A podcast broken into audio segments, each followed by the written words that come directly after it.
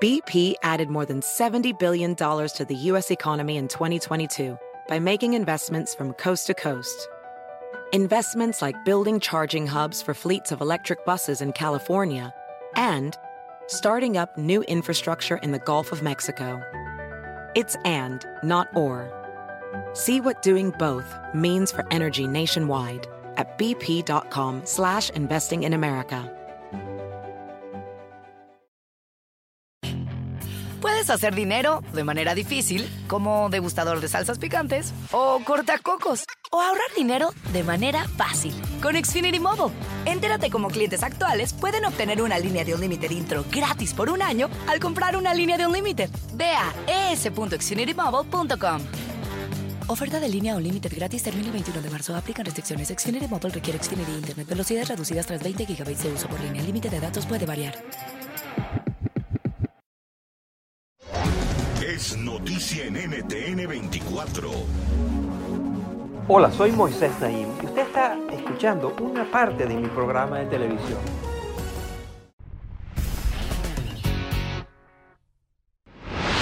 Bienvenidos, soy Moisés Naim desde Washington. Encantado de estar de nuevo con ustedes. Hoy les traigo un programa especial. Voy a estar conversando durante todo el programa con la profesora Margaret Macmillan, canadiense, historiadora y una de las más reconocidas autoras, investigadoras sobre el tema de la guerra. Acaba de publicar un libro que fue seleccionado por el New York Times como uno de los 10 mejores libros del año 2020. Es un libro sobre su especialidad, la guerra. Resulta que la profesora Macmillan reconoce y documenta y se espanta y repudia los desastres de las guerras, pero también reconoce e identifica cómo algunas guerras tuvieron efectos positivos sobre la humanidad, sobre el área de la medicina, sobre el área de la salud y también de la economía a veces. Eh, es autora de más de nueve libros, algunos de ellos libros que se han transformado en referencia obligatoria cuando hay que hablar de ciertos temas. Por ejemplo, es autora de un libro que se llama Los usos y abusos de la historia o París 1919, año en que se produjeron importantes decisiones y eventos en el mundo que tuvieron de epicentro a la capital de Francia. ¿Se podrá alguna vez erradicar la guerra? ¿O es la guerra una característica inherente a los seres humanos? Esa es una pregunta central que le vamos a hacer a la profesora Macmillan. También le vamos a preguntar, por supuesto, cómo se ve desde los ojos de una historiadora que tiene una visión larga del tiempo, cómo se ve lo que está pasando hoy en día en el mundo, en las relaciones internacionales, en los países en auge y los países en declinación, lo que está sucediendo en Estados Unidos, la fragmentación de Europa. Sobre todo eso, ella tiene opiniones que son matizadas, que son ampliadas y refinadas por el hecho de que vienen de alguien que ve la historia, la experiencia humana en un largo arco histórico. A continuación, mi conversación con la profesora Macmillan. Vamos a hablar de estos temas y muchos otros y nos va a sorprender con algunas de sus perspectivas. Miren.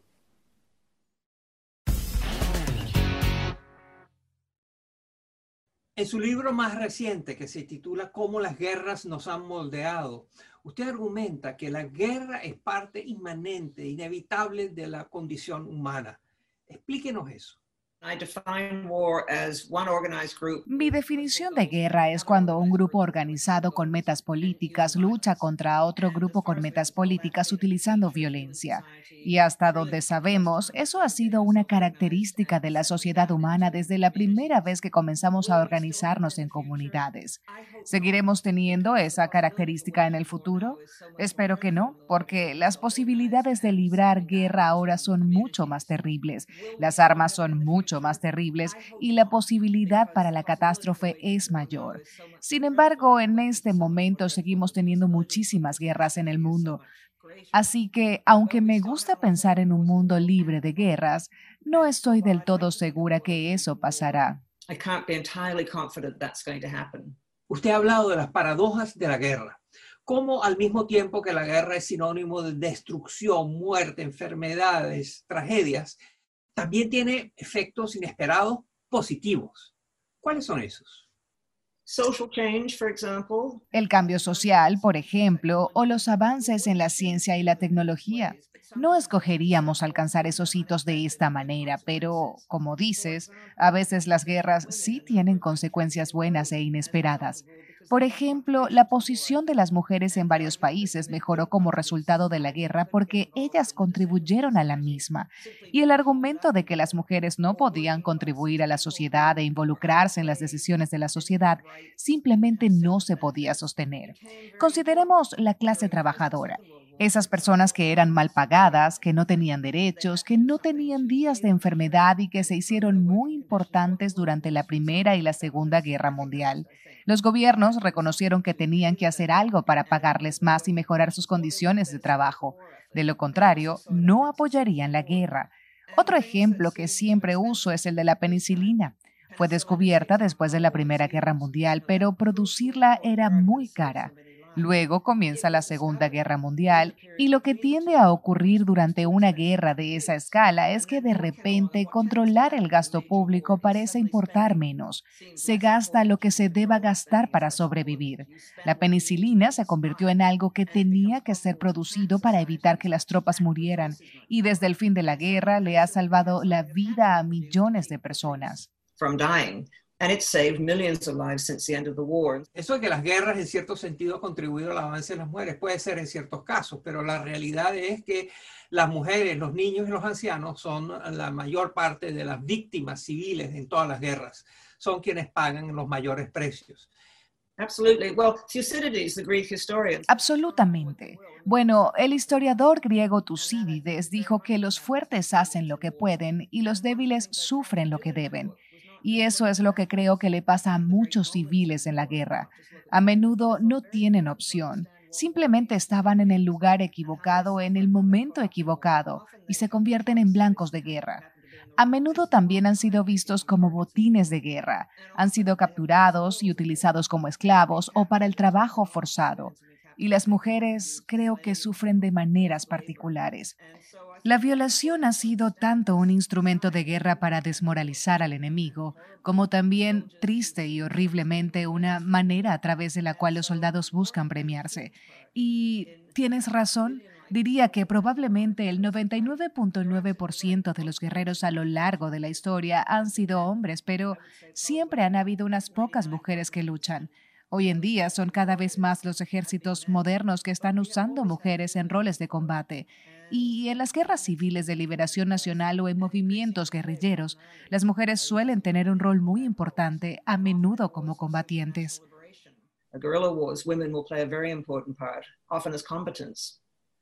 ¿Usted cree que hay causas biológicas, genéticas, eh, que determinan que los hombres sean más propensos a la guerra que las mujeres? Esto es un argumento que ha existido por mucho tiempo. ¿Existe alguna razón biológica que explique por qué tantos hombres pelean o hay alguna otra razón? Yo tiendo a argumentar que hay otra razón. Creo que se debe a factores culturales. Quizás tenemos algo que nos impulsa hacia la violencia, tal vez más a los hombres que a las mujeres, pero también tenemos un impulso hacia la autopreservación. Creo que a menudo a las personas no les gusta la violencia y no quieren ir a pelear. De hecho, es precisamente por esa razón que los ejércitos tienen tanto entrenamiento para convertir a los civiles en soldados. Por otro lado, las sociedades pueden promover valores culturales que conforman lo que podríamos llamar virtudes marciales, las virtudes de la guerra y la valentía, el estar preparado para morir, el no mostrar miedo ni dolor.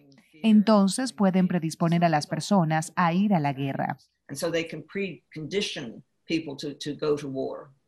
Hace 10 años usted publicó un libro que se hizo un bestseller y que continúa siendo una referencia obligatoria se llama Los usos y abusos de la historia.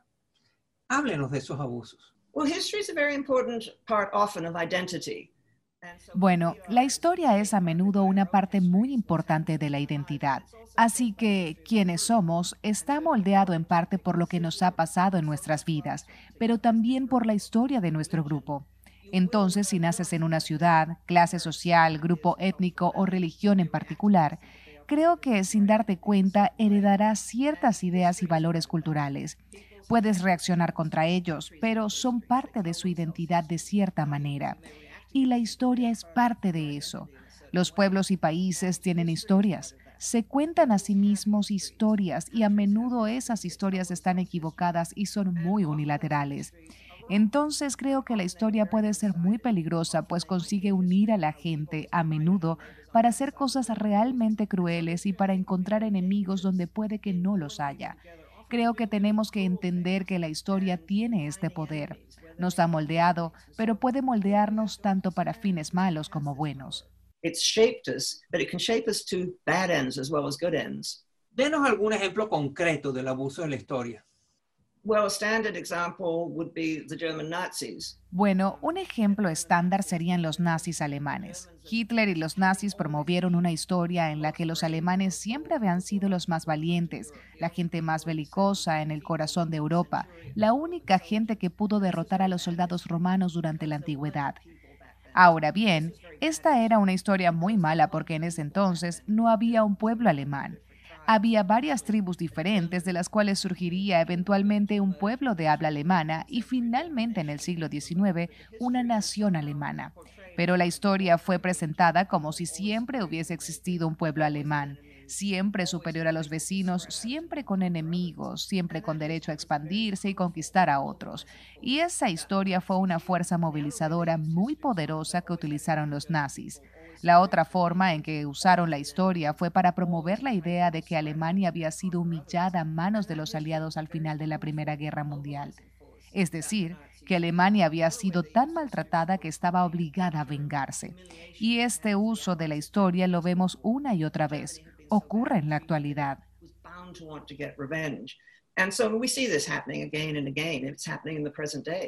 ¿Cómo interpreta usted que estemos viviendo en un mundo donde la información está accesible, hay más información que nunca y al mismo tiempo hay más gente creyendo en mentiras y falsedades que nunca?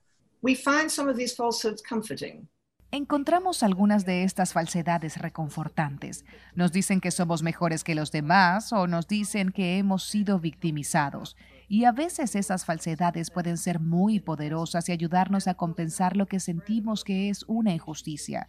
Por supuesto, ahora con la difusión de las comunicaciones electrónicas, existe una gran cantidad de información muy errónea y falsa y muchas mentiras. Creo que siempre hay un peligro con Internet de quedar atrapado en una determinada burbuja. Solo lees aquello que refuerza lo que ya crees y eso es peligroso porque como seres humanos debemos estar abiertos a otras ideas y otras formas de mirar el mundo. Usted ha dicho que la derrota de Donald Trump en las recientes elecciones de Estados Unidos es un síntoma de la declinación del populismo. ¿Puede elaborar eso, por favor? Well, I think a lot of us have been concerned about the rise of populism, and I define populism bueno, creo que a muchos de nosotros nos ha preocupado el auge del populismo y yo no defino el populismo como personas que apelan a un sentimiento popular. Eso es parte de la política democrática y así debería ser. El populismo, en cambio, nos define a nosotros, el pueblo, en contra de todos los demás. Y hemos visto en todo el mundo la elección de muchos líderes populistas, Bolsonaro en Brasil, Víctor Orbán en Hungría, el primer ministro Modi en India. Todos apelan a un sentimiento de resentimiento, apelan a la solidaridad grupal, acusan a otros que no están de acuerdo con ellos de no ser parte del grupo y de ser los enemigos del grupo. Hacen muchas promesas, pero una vez son elegidos, tienen que lidiar con el asunto de gobernar y cumplir. Y a menudo no pueden. Pensemos, por ejemplo, en las promesas que hizo Trump cuando fue elegido en 2016. Prometió construir un muro en la frontera con México. We will build a great wall along the southern border prometió lidiar con China, prometió mejorar la economía y todo tipo de cosas más, e hizo muy poco. Creo que lo mismo podríamos decir de los líderes populistas en países como Italia, de modo que la elección de Joe Biden es una señal de que hay un límite para el atractivo de la promesa populista. Y sospecho que muchos estadounidenses votaron por Biden porque querían poner fin a las políticas que dividían al país y también porque se desilusionaron con las promesas que hizo Trump y que no cumplió. ¿Usted cree que los líderes populistas son más propensos a ir a la guerra? No necesariamente. Lo que presuntamente quieren los líderes populistas es mantenerse en el poder e ir a la guerra. no es necesariamente una buena manera de mantenerse en el poder. Pero el populismo sí busca enemigos. Si te deshaces de los enemigos en casa, tiendes a buscar enemigos en el exterior. Víctor Orbán ha buscado enemigos dentro de Hungría, pero ahora comenzará a buscar enemigos entre sus vecinos. Hitler suprimió a cualquier enemigo dentro de Alemania, prácticamente para 1939, pero quería más. Y creo que en su caso siempre contempló ir a la guerra. No creo que los líderes populistas tengan que ir a la guerra, pero están constantemente buscando enemigos. Hay nuevas tecnologías militares que han disminuido el costo de las guerras, tanto en inversión de dinero como en pérdidas humanas. ¿Usted cree que eso va a cambiar la disposición de los líderes a ir a la guerra?